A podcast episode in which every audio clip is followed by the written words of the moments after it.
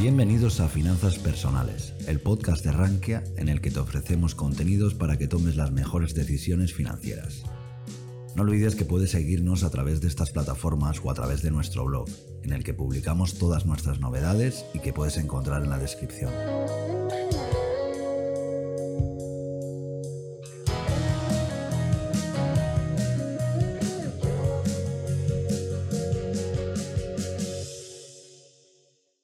Muy buenas tardes a todos. Eh, en primer lugar, dar las gracias a Juan y Ricardo por inaugurar de esta forma la Crypto Week de Rankia. Ha sido una charla muy interesante que, viendo los comentarios veo que, ha gustado.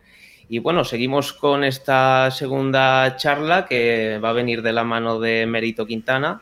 Eh, como ya sabéis, Emérito es el asesor del fondo de inversión Numantia Patrimonio Global y en esta charla nos va a explicar a ver de qué forma podemos tener exposición a Bitcoin de, forma indirecta, ya sea a través de empresas cotizadas, ETFs, fondos de inversión. Y así como, como dato curioso para introducir, eh, vi que hace un par de días Emérito publicó en su, en su Twitter que ahí estaba anunciando que Numantia había aumentado su inversión indirecta hasta los 27 Bitcoin. Y como comentaba hace nada Juan, es curioso porque los fondos de inversión eh, a día de hoy no pueden invertir directamente en Bitcoin. Así que esta será una de las cosas que nos desvelará en la charla de hoy. Y cuando quieras, Emerito, todo tuyo. Cuéntanos cómo podemos tener esa exposición indirecta al Bitcoin. Pues es muy interesante, pero es muy complicado porque eh, como bien decís, eh, eh, normalmente la gente más maximalista o más ferviente defensora del Bitcoin, entre los que yo también me incluyo, dicen algo que es verdad, y es que si tú no tienes tus claves privadas, no tienes tus Bitcoin, ¿no? y siempre que yo pongo algo de que lo tenemos indirectamente, pues siempre saltan dos o tres personas que, lo dicen. Y es verdad, pero es la única alternativa para nosotros, ¿no? En, el fondo de inversión. Entonces, en ese sentido, pues como lo tenemos ahora, pues lo mejor es, enemigo de lo bueno y si queremos tener la custodia directa, pues directamente no podríamos tenerlo, ¿no? Eh, es obvio que una persona, una empresa puede tener em, sus claves privadas de Bitcoin y puede ser él el custodio y tener la máxima responsabilidad, lo cual exige, lógicamente, tener unos conocimientos técnicos muy elevados porque puede ser incluso más peligroso que Em, delegar con alguien y confiar en alguien o que alguien te lo custodie, puede ser más peligroso el tenerlos directamente si no sabes lo que estás haciendo, ¿no? Entonces, eh, eso a nivel mm, particular. En particular, podría tenerlo a través de un fondo de inversión, si se lo permiten, em, o tenerlo directamente. Un fondo de inversión, ¿qué es lo que ocurre? Que la CNMV solo te deja eh, solo te dejaría invertir en ese, en ese instrumento como si fuese una materia prima.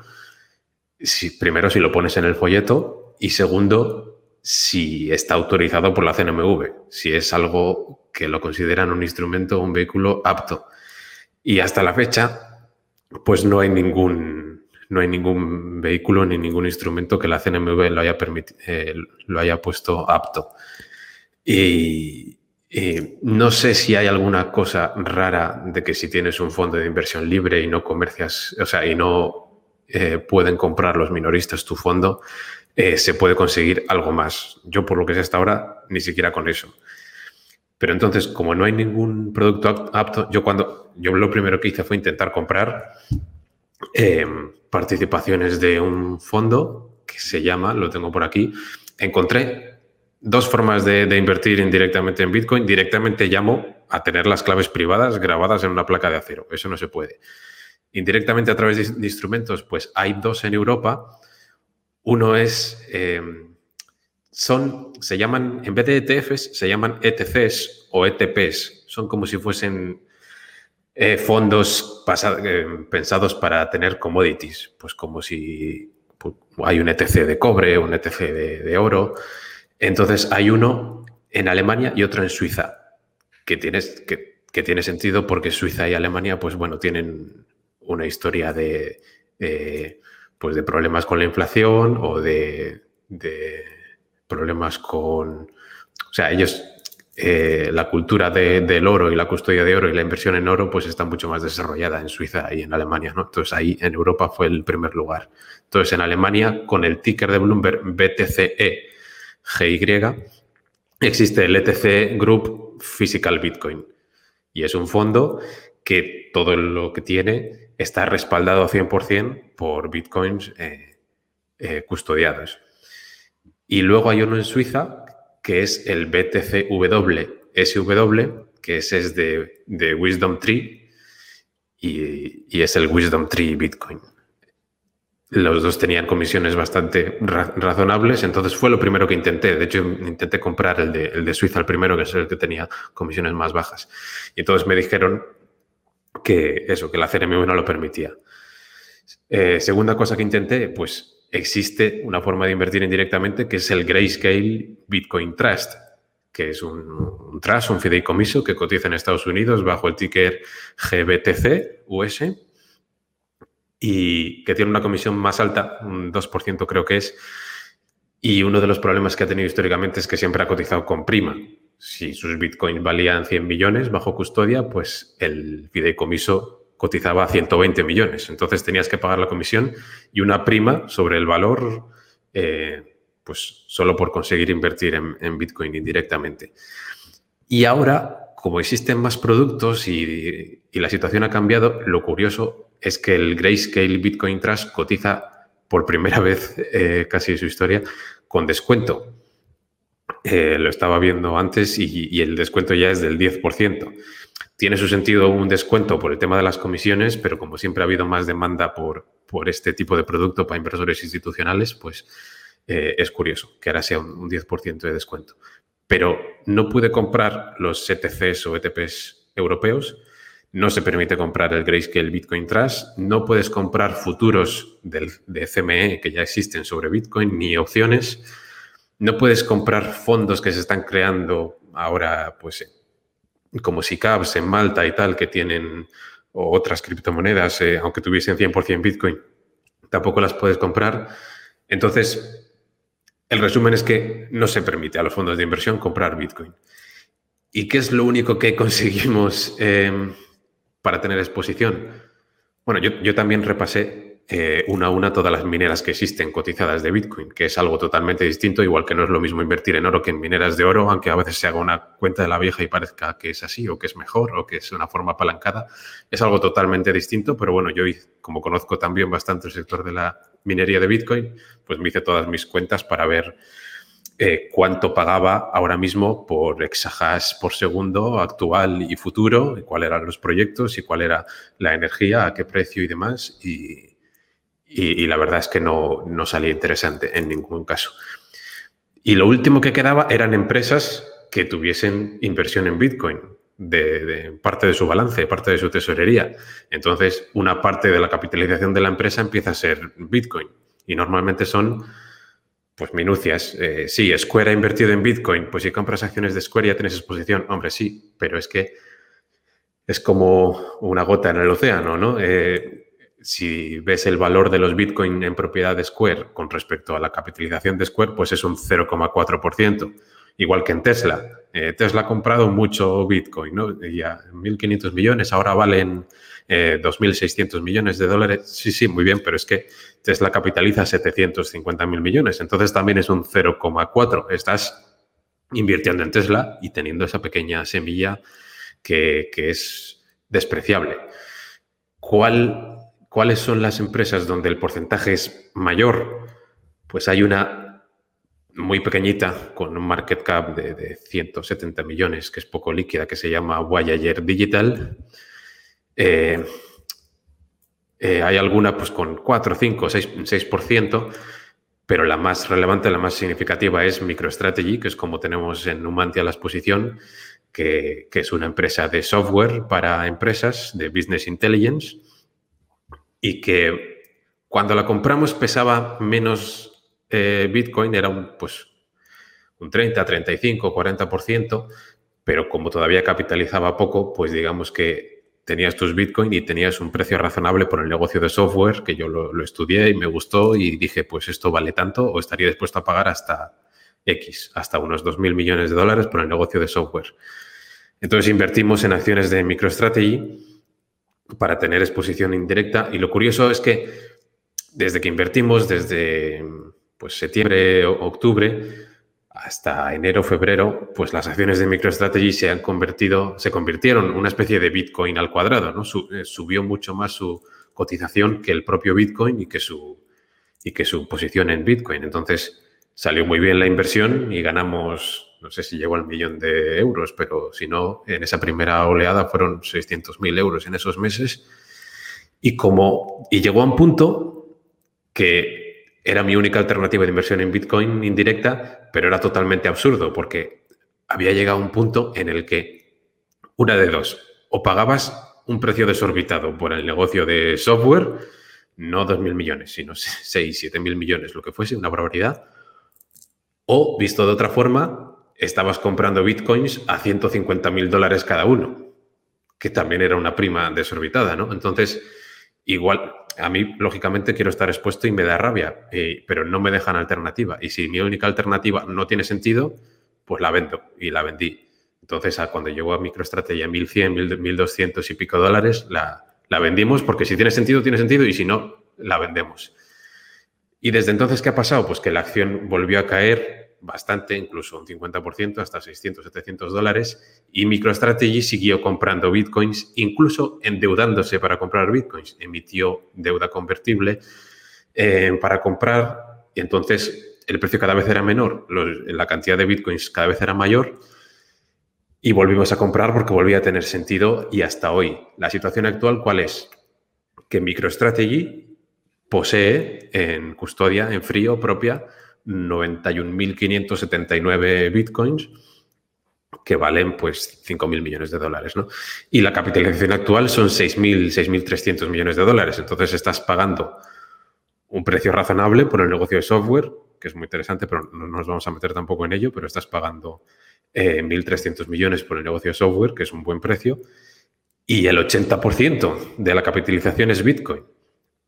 Eh, entonces, que tiene el fondo ahora, más o menos un 5% de Numantia es MicroStrategy, lo que quiere decir que el 80%, que es un 4% del fondo, es Bitcoin directamente. Y lo que tú decías antes, em, eh, hace pocos días subimos esa inversión indirecta de 22 Bitcoin a 27, que es como está ahora.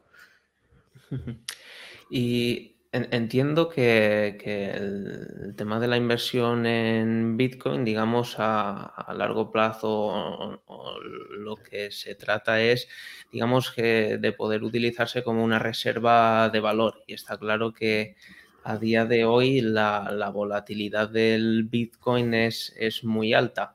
Eh, ¿Te preocupa de algún modo que, que MicroStrategy, MicroStrategy, que tiene tanta exposición al Bitcoin, ahora de repente hubiese un, crash o, bajase de repente un 50, 60, 70, 80% el, el precio del Bitcoin, eh, ¿hasta qué punto podría afectar a MicroStrategy y a, vuestra posición en Humantia? Bueno, a MicroStrategy, más que reputacionalmente, financieramente tiene, eh, yo creo que no, tendría eh, problema. Eh, bueno, no tiene, no tiene problema. Eh, al fondo, lógicamente, si Bitcoin cae en un 50%, pues el fondo caería un 2%. Es decir, no es, no es algo eh, terrible para el fondo porque, lógicamente, el fondo está muy diversificado y, es muy importante el 96% del fondo que no es Bitcoin, ¿no? aunque, aunque atraiga tanta atención, pues es lo que es, una posición del 4% y Brookfield es un 6,5 y Facebook es un 5 y Howard Hughes es un 4, 4,5. Es decir, es otra posición más, pero a mí me interesa porque, porque es, una exposición interesante, porque es un seguro contra las locuras de los bancos centrales y porque es un, una apuesta por este proceso de, monetización de, ese bien presente que, es Bitcoin, que es un poco la, una ha conseguido perfeccionar la tecnología monetaria, ¿no? que ha avanzado muy poco en los últimos 5.000 años. Entonces, no me preocupa porque, bueno, yo ya estoy acostumbrado a, soportar polémicas y a soportar caídas y, al final las cosas que puedo hacer en el fondo es por eso. Hay muchas tesis en el fondo que son muy volátiles, pero que, que, requieren más paciencia y están bien hechas porque nos vamos a aprovechar de esa mayor paciencia.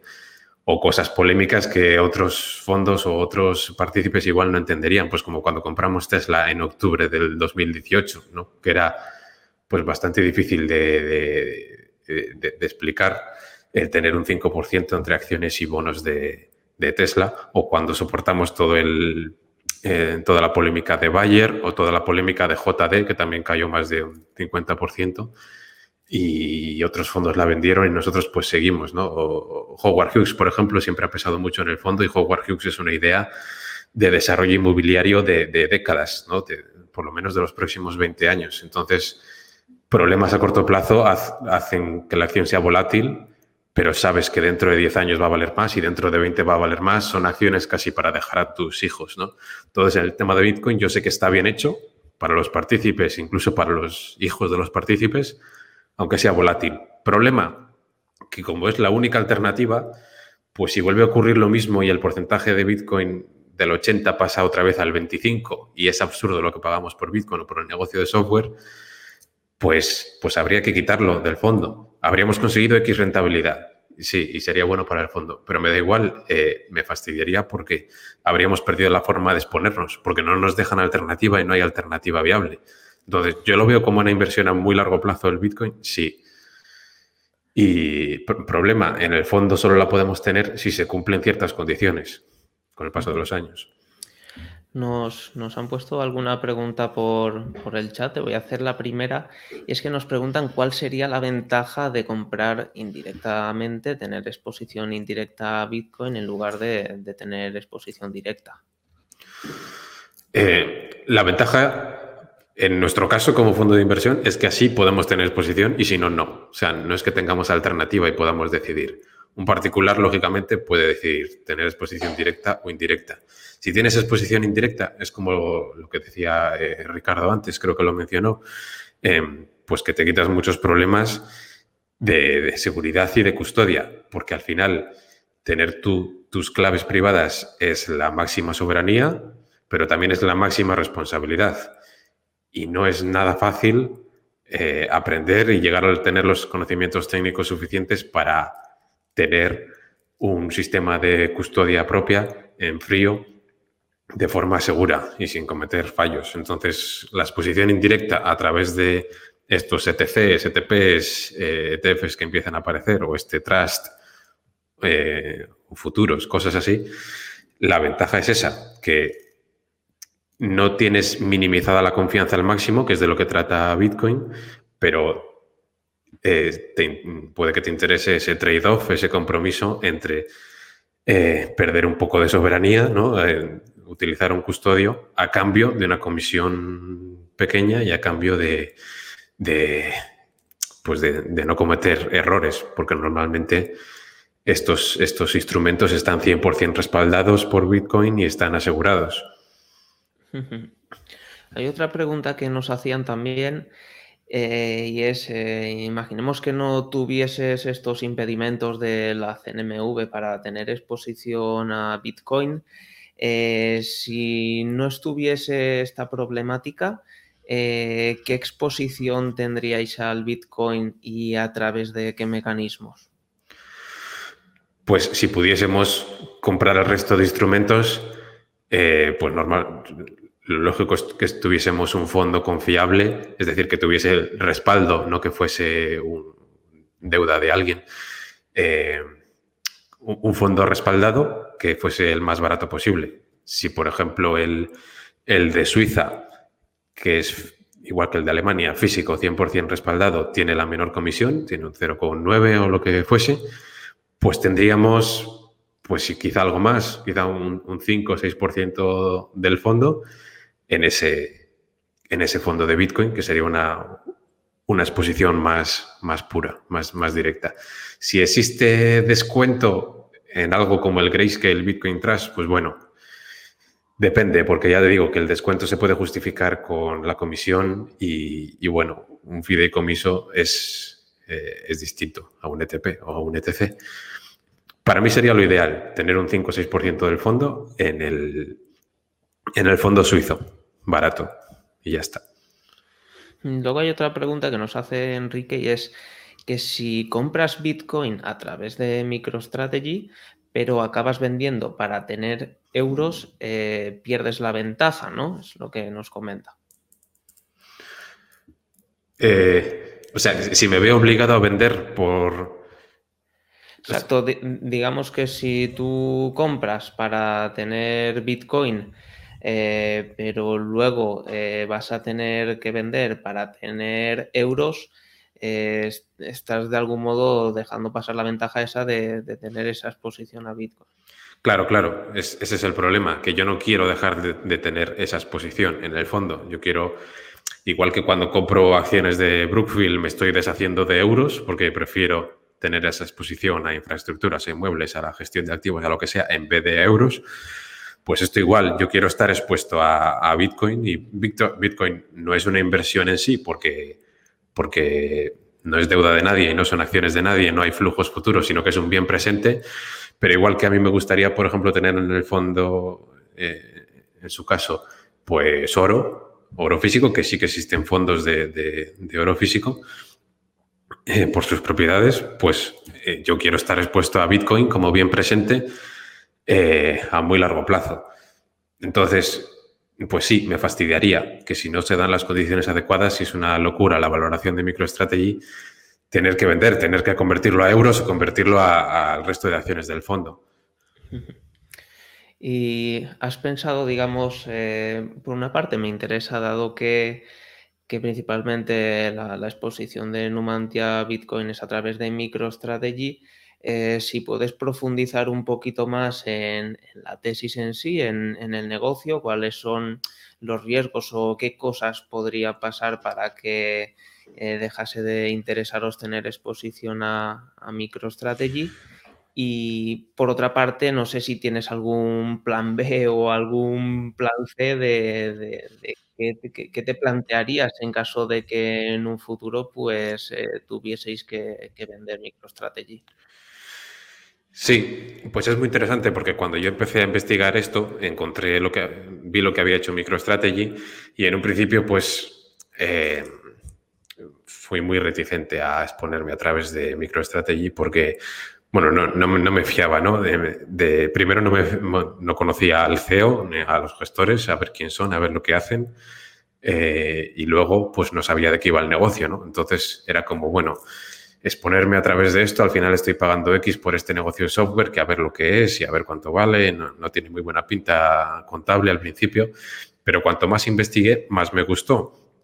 Primero, más me gustó eh, la dirección, eh, el CEO, Michael Saylor, porque sorprende con lo difícil que es entender Bitcoin, con las derivadas que tiene, es muy multidisciplinar y la madriguera es casi infinitamente profunda pues me sorprendió cómo en pocos meses consiguió captar la esencia y la importancia de Bitcoin, eh, arriesgando 15, 20 años de beneficios de su empresa y también su, patrimonio propio en ello, y cómo consiguió, eh, desde el punto de vista regulatorio, resolverlo todo en cuestión de meses, porque eso de cara a los auditores, al Consejo de Administración y a la SEC y demás, pues es un lío tremendo, que ahora él ha explicado a las otras empresas, pero él fue el primero. Entonces, el tener esa visión y ese liderazgo para conseguirlo rápido me sorprendió. También el enfoque que lleva él en la empresa, que es mm, no para sacar el máximo beneficio, sino para que la empresa perdure. Y él siempre cuenta la historia de un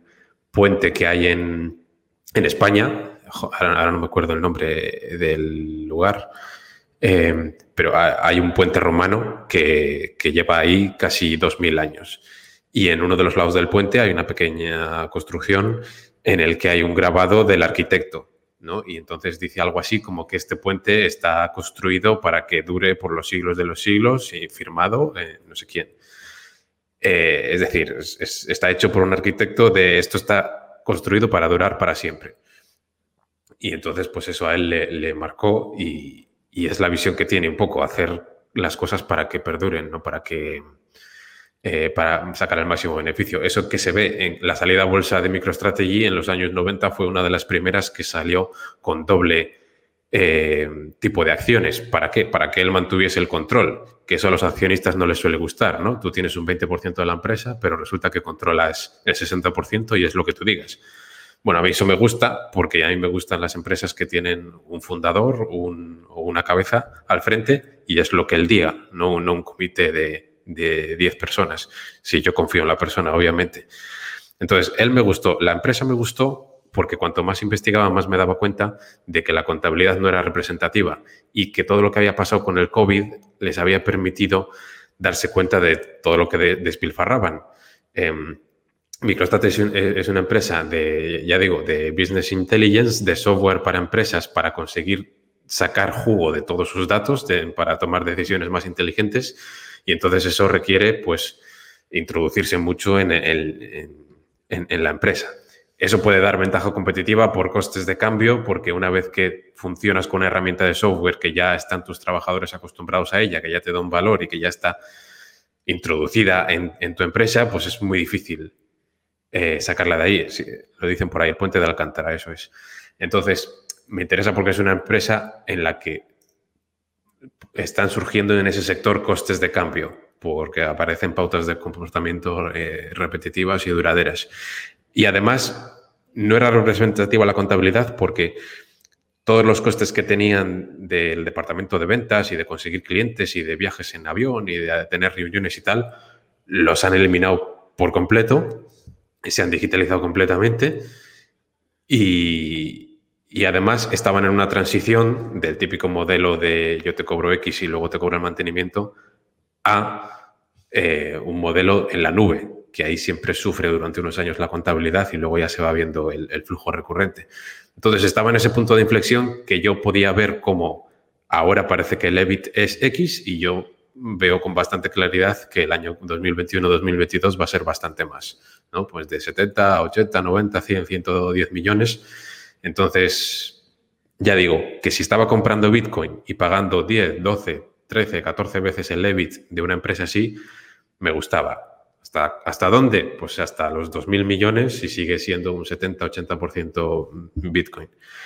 Y más allá, pues, pues no, pues la empresa de software está muy bien, pero no pago más por ella. Me llama la atención algo que has dicho y es que eh, has comentado que Michael Saylor eh, supo captar la esencia del Bitcoin muy, muy pronto, en unos pocos meses. Entonces quería preguntarte para, para ti, ¿cuál dirías que es esa esencia del Bitcoin, que es a lo que te referías con lo de captar la esencia del Bitcoin. Sí, es bastante interesante y él tiene muchas charlas, em, incluso de, horas, donde él intenta explicar su, visión.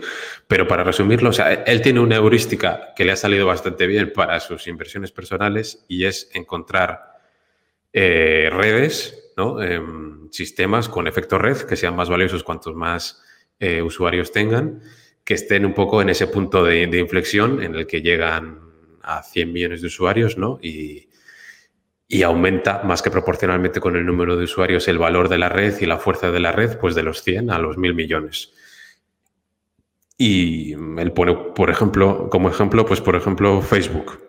Eh, invertir en Facebook cuando estaban 100 millones de usuarios y si conocías la visión y el efecto red que se estaba creando y el ecosistema que se estaba creando, y igual que en Apple o en, o en Amazon. Al final, Apple también es una, es una empresa eh, que se piensa que es más de consumo, pero al final Apple lo que tiene es un ecosistema de mil millones de dispositivos eh, propios y una fidelidad bastante, bastante alta. Entonces, el, comprar el siguiente iPhone y el utilizar sus servicios, casi que todo el ecosistema del mundo Apple es un servicio recurrente de suscripción desde cierto punto de vista. Entonces él tenía un poco ese, modelo mental de, de, redes, de redes cada vez más valiosas en un punto de inflexión. Y él lo que vio es, en vez de una red social, una red monetaria.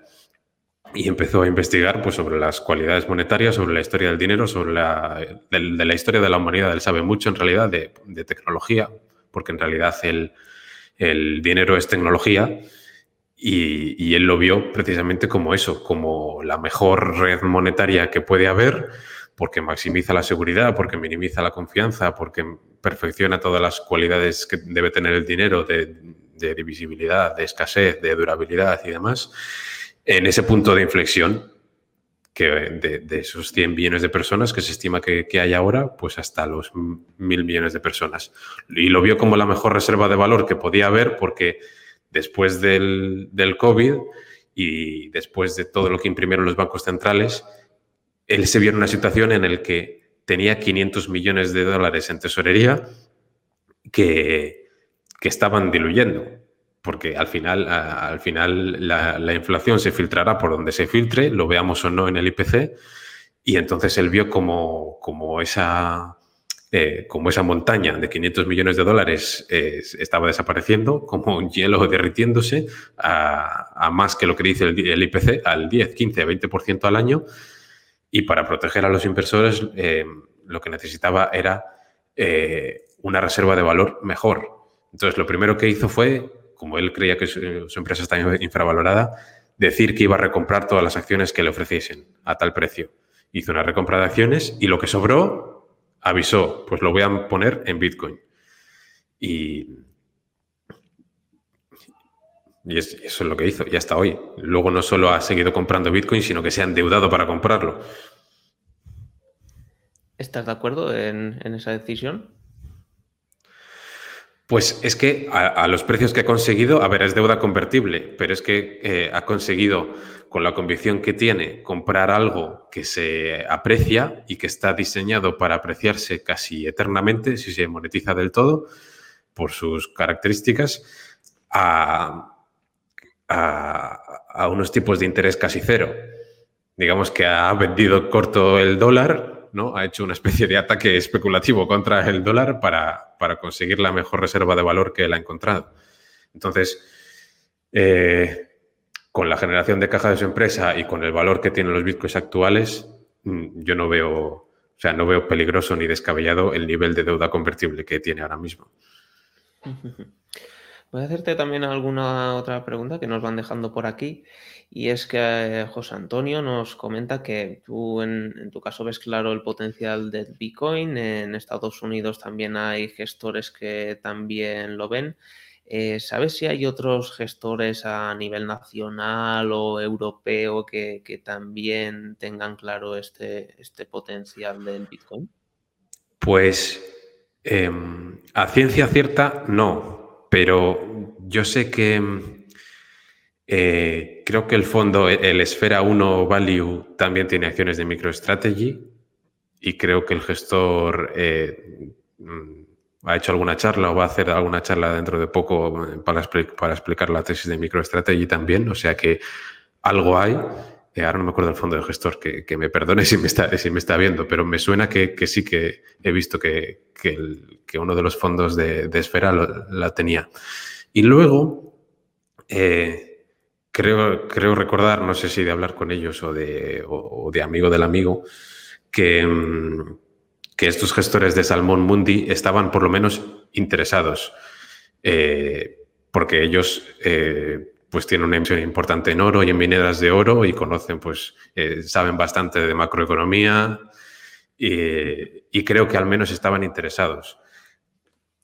Pero vamos, que si, si vemos en los próximos trimestres de estos fondos que he dicho, que, no lo sea ciencia cierta, ya yo lo digo, u otros que se exponen a Bitcoin, será, será con esto, será con, con MicroStrategy. Algunos quizá tengan mineras, eh, eh, mineras de Bitcoin, que ya digo que es otra, otra historia, pero no va a aparecer noticia de X fondo invierte en este nuevo ETF de Bitcoin porque la CNMV no lo permite.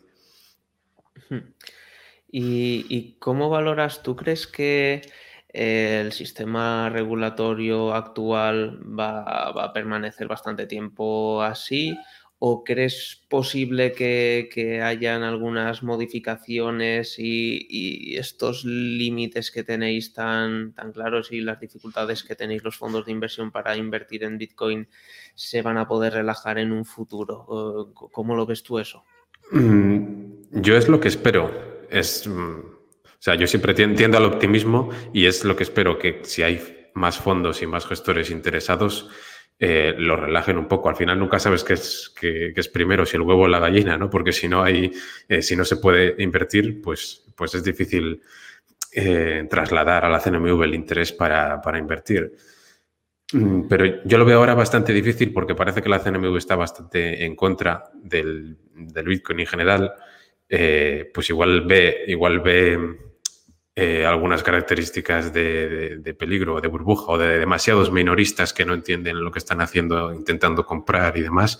Y entonces, como principio de precaución o como protección excesiva, pues dice, los fondos de inversión que tratéis con minoristas no podéis comprar. O hace poco se ha visto como incluso han influido en la publicidad. Aparecieron en Madrid publicidad eh, para comprar Bitcoin y no sé si ha sido la primera vez en el que la CNMV ha tenido eh, potestad para, decir esta publicidad se permite o no en España. Entonces los, veo bastante contrarios ahora. ¿No te dan ganas de, quizá ser un poco más proactivo y, buscar otros gestores o no sé, ¿crees que habría alguna posibilidad de, de poder entrar por ahí, tratar de convencer de, que esto no, es algo negativo para los partícipes de los fondos o, lo ves muy difícil poder cambiar algo ahí? No sé, tampoco tengo yo tampoco tanto poder, tanta influencia. Eh, el fondo también es pequeño y, puedo explicarlo un poco en, foros como este y quizá llegue a, oídos de alguien y, ocurra, pero vamos, que mm, poder yo de, convicción de fondos más grandes pues eh, no tengo ahora mismo. Tampoco quiero, tampoco quiero hacer mucho ruido con ello, no fuera a ser que salga el tiro por la culata y la CNMV prohíba incluso comprar acciones de MicroStrategy. Sería difícil porque prohibir comprar acciones de empresas a un fondo de inversión que se dedica a comprar acciones de empresas, eh, pues sería difícil, pero igual prohíben todo, las acciones de mineras de Bitcoin las, y, prohíben comprar acciones de Tesla porque tiene un 0,4 en Bitcoin y, se pone todo peor. Eh, entonces no sé qué será mejor, si darle, si darle voz o no darle voz. Hmm. En relación a esto que decías, eh, nos ponen una pregunta y es, eh, ¿por qué HSBC ha prohibido a sus clientes comerciar acciones de MicroStrategy? Según tu opinión, y cómo puede influir en MicroStrategy? Sí, eh, el banco HSBC ha prohibido acciones de MicroStrategy y de, y de otra cosa. Eh, ah, y de Coinbase también. Eh, la salida bolsa que ha habido recientemente de esta casa de intercambio de criptomonedas, Coinbase, que ha sido muy, muy famosa y muy escuchada, pues ahora, creo que ha sido la noticia hoy o ayer, el banco HSBC también ha prohibido a sus clientes comprar acciones de Coinbase. Bueno, yo creo que son eh, medidas un poco a, la desesperada, eh, pero a mí me recuerdan pues, a las prohibiciones de Bitcoin, entre comillas, de algunos países, ¿no? que al final no se puede no se pueden imponer y son un brindis al sol que lo que hace es llamar la atención a la gente de por qué, qué es esto, que me prohíbes, por qué me lo prohíbes y tal. Normalmente con divisas que son un desastre en esos países y entonces lo único que consigues es que la adopción de Bitcoin se acelere y se adopte más rápido. Entonces, las prohibiciones, ya digo, acaban siendo un brindis al sol y, Bitcoin acaba saliendo más fuerte. Y en el caso de este banco, pues bueno, en España cualquiera que quiera comprar estos fondos que he dicho yo también lo va a tener muy difícil.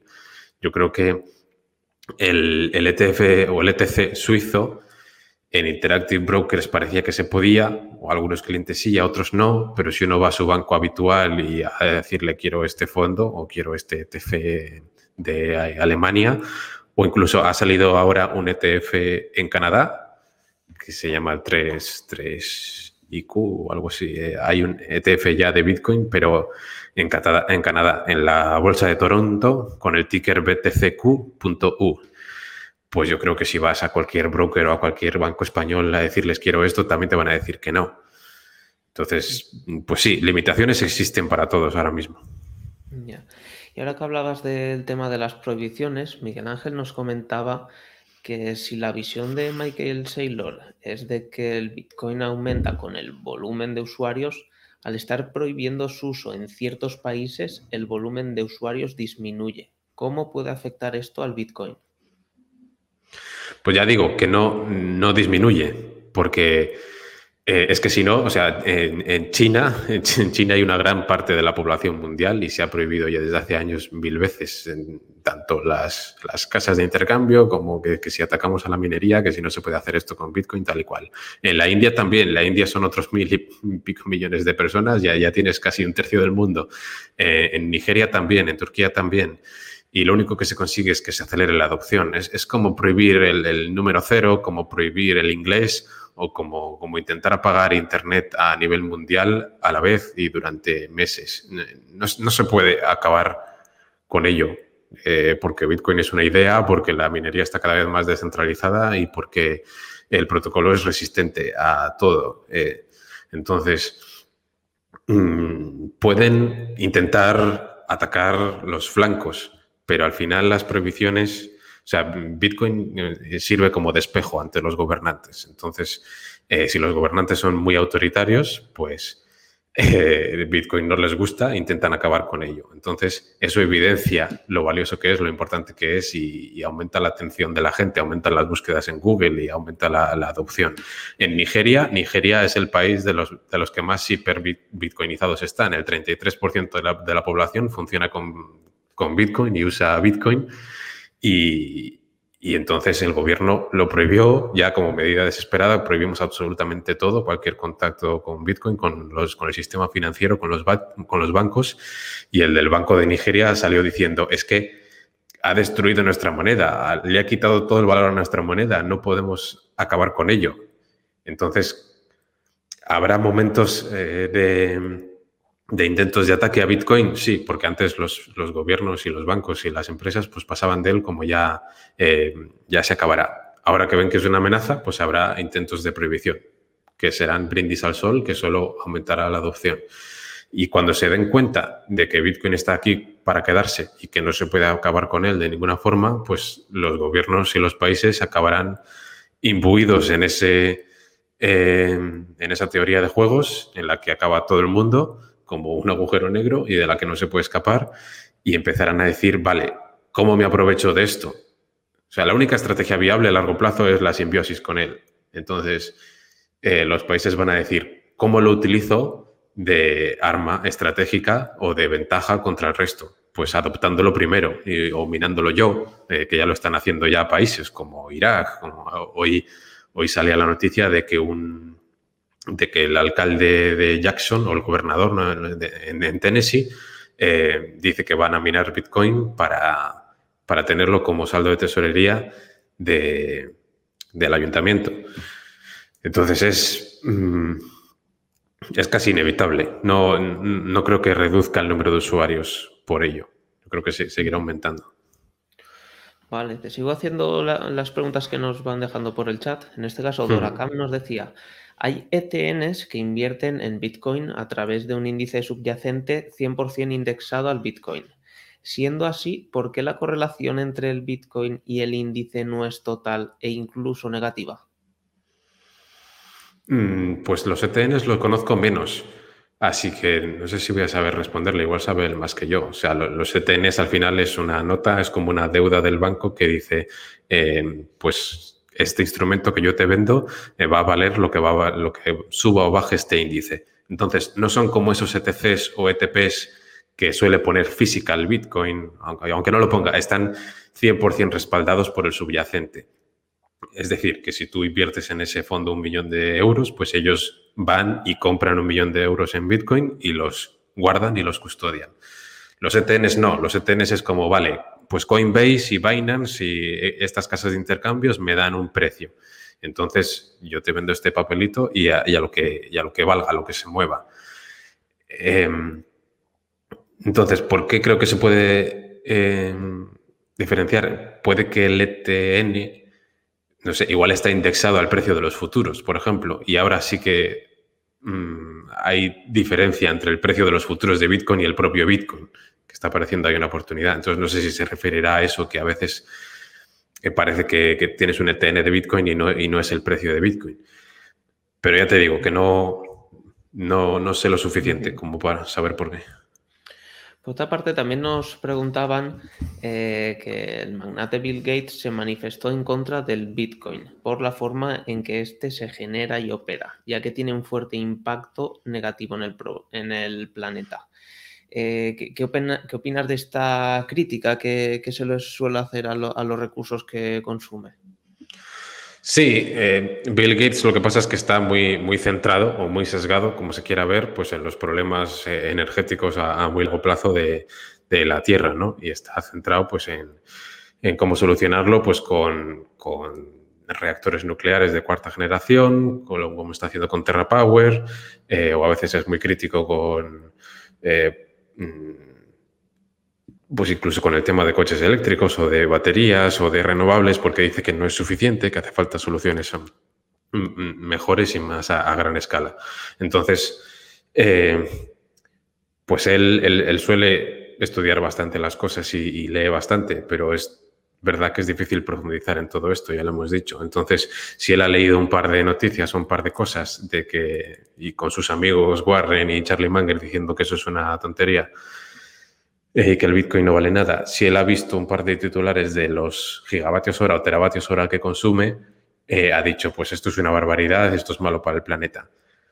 Bueno, primero es una discusión de si crees que, Bitcoin es valioso para el ser humano o tiene valor o no, y eso depende de cada uno.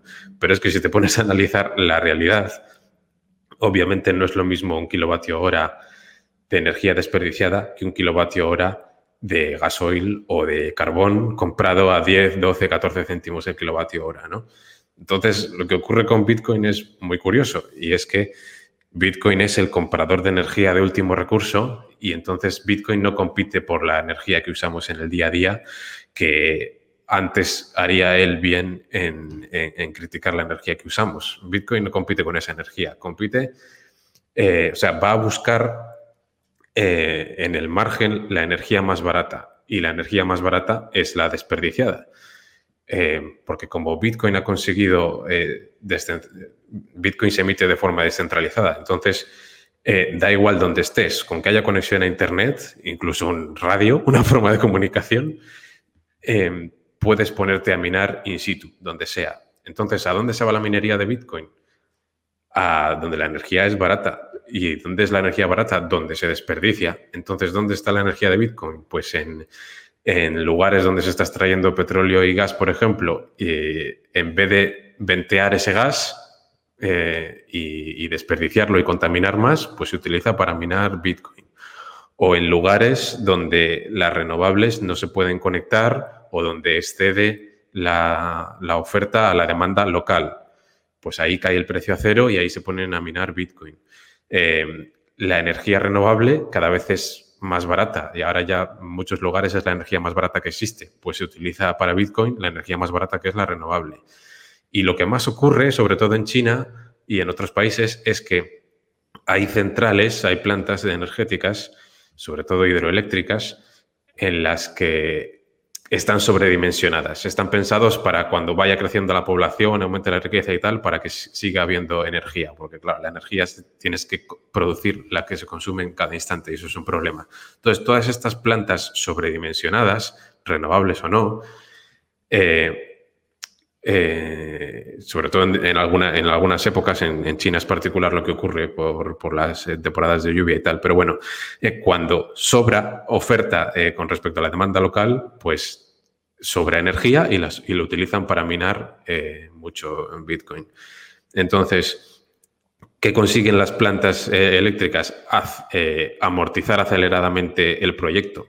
Entonces, cuando uno estudia esto, lo que ve es que desde un punto de vista neto, Bitcoin está acelerando el desarrollo de renovables. Y, y utilizando en su mayoría energía desperdiciada o renovable. Entonces no, no, tiene mucho sentido la crítica de Bill Gates. Yo entiendo su obsesión y es importante lo que está haciendo, pero no, pero se equivoca con esto. Bueno, ya estamos llegando a la parte final de mérito. Hay algunas preguntas que para los que no se hayan conectado al principio, no sé si podrías hacernos a, modo de resumen para un particular eh, qué alternativas de ETFs o fondos o así, eh, a, modo de, resumen, de, qué forma indirectamente puede un particular invertir en, Bitcoin con, todas estas alternativas que has ido comentando durante la sesión. Mm, pues ya digo que existen el, el, ETC de Alemania, BTC GY, el, el ETP de Suiza, BTCW, SW. Existe el Grayscale Bitcoin Trash, GBTC US. Existe este nuevo ETF en Canadá, BTCQ.U, ¿no? el, el 3IQ Bitcoin ETF.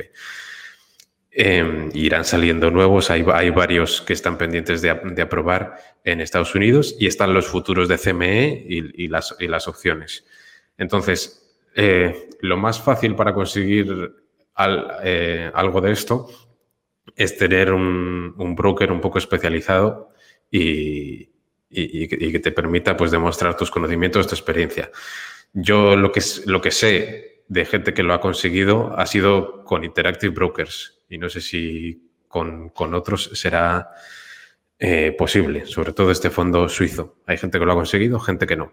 Si no, la alternativa pues sería igual que yo, comprar acciones MicroStrategy y andar vigilando en la página web que se llama eh, bitcointreasuries.org el porcentaje que supone de la capitalización Bitcoin. Ahí se hace un seguimiento de todas las empresas que, eh, que tienen Bitcoin y su porcentaje sobre la capitalización y ahí se puede hacer un seguimiento eh, del porcentaje y no solo seguir MicroStrategy y la valoración de MicroStrategy, sino también vigilar alternativas que vaya siendo un porcentaje importante, pues ver a qué se dedica esa empresa y si tiene sentido la inversión o no. Porque al final la inversión vía acciones es la más fácil para un particular. Sí. Luego hay otra pregunta que nos, que nos dicen, la tasa de hash se desplomó este fin de semana pasado de 172 millones a 154, que implicó la bajada de precio del Bitcoin. ¿Puedes explicarnos en qué consiste esto, el término este de la tasa de hash y a qué puede ser debido a estas fluctuaciones, según tu opinión? Sí, em, ahí se ve muy claro eh, el tema de que, eh, lo que he contado en, China. Hay unas provincias de China donde se concentra la minería de Bitcoin, por lo que he dicho, la, tasa de hash eh, o, el, poder de hash es simplemente la cantidad de poder computacional que hay en la red de Bitcoin y que permite que sea seguro y que sea inmutable. Digamos que los, los, los mineros, probando millones de combinaciones, haciendo la función de hash haciendo la función SHA-256 doble a cada bloque, intentan conseguir un resultado, un hash que, tenga X número de ceros, según la dificultad de cada momento, pues 30 ceros. Como es imposible saber qué hash te va a salir eh, y es aleatorio, pues tienes que probar miles de millones de veces. Y los mineros de Bitcoin lo único que hacen es proporcionar a la red hashes válidos de lo, y, llevarse su recompensa. Para eso hace falta muchísimo poder de computación, para eso hace falta equipos especializados y sobre todo mucha cantidad de energía. Ahora mismo lo más sensible para, la rentabilidad de, la minería es el coste de la energía. Por eso tienes que ir donde la energía sea lo más barata posible. Eh, y por lo que he contado, hay provincias en China donde están las mineras de Bitcoin enganchadas a las presas hidroeléctricas y, y, minan más o menos dependiendo de la época eh, que, están, si es la época de lluvia o no. Entonces, lo que ha pasado es que en esas provincias, eh, para hacer inspecciones, se han hecho apagones generalizados. Entonces, eso, era un poco un, buen experimento, una prueba del algodón, ¿no? De, cuánto, de cuánta tasa de hash hay ahí. Hemos visto que han apagado X provincias de China y que, se, y que ha bajado la tasa de hash eh, un X por ciento. Pues primero, eso nos ha dado una idea de lo descentralizado que está ya la minería, porque se solía decir que era un problema de que la gran mayoría de la minería estuviese en China. Se hacen malas medidas eh, confundiendo mineros con pools de minería y tal, eh, pero bueno, en cualquier caso se criticaba que estaban muy concentradas en China, pero ahora como los eh, equipos especializados se han acercado ya a la ley de Moore, a su límite de semiconductores, y duran siendo rentables los chips, pues incluso tres años, se ha podido descentralizar muchas más eh, la minería. Y ahora no, no, tienes que estar cerca del fabricante chino, sino que te puedes llevar los equipos a Canadá o a Estados Unidos o a Islandia y minar allí donde sea barato eh, y, descentralizar eh, mm, en el mundo mucho más la minería. Entonces, cuando han apagado esto, se ha visto pues, que no es un 60-70%, sino que es un 20-30% de la tasa de hash en esas provincias chinas. Vale, pues muy bien, pero es, es por eso.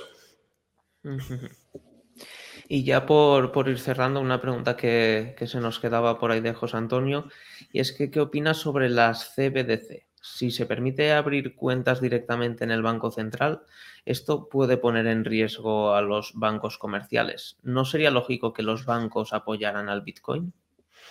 Sí, sí, tiene sentido. Sería un, sería un desenlace curioso que al final para protegerse y que el Banco Central no desintermedie a los bancos comerciales, digan los bancos centrales, pues yo apoyo eh, el Bitcoin.